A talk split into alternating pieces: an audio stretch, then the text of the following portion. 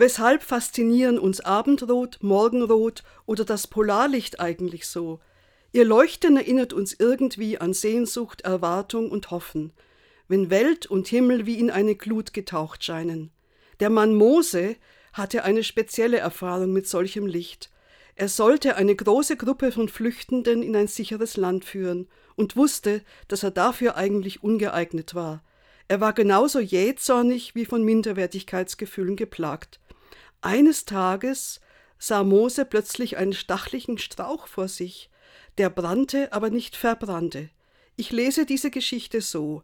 Mose sieht sich selbst als nutzloses Gestrüpp, und doch brennt in ihm etwas, nicht nur Zorn über Unrecht und über die Anmaßung des Pharao, sondern auch die Ahnung, dass er eine Aufgabe hat und die Ahnung, dass Gott bei ihm ist. Mose steht einen inneren Kampf durch.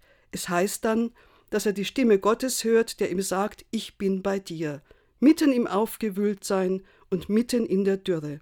Ich wünsche Ihnen für heute, dass Sie einer begleitet, der sagt, ich bin da.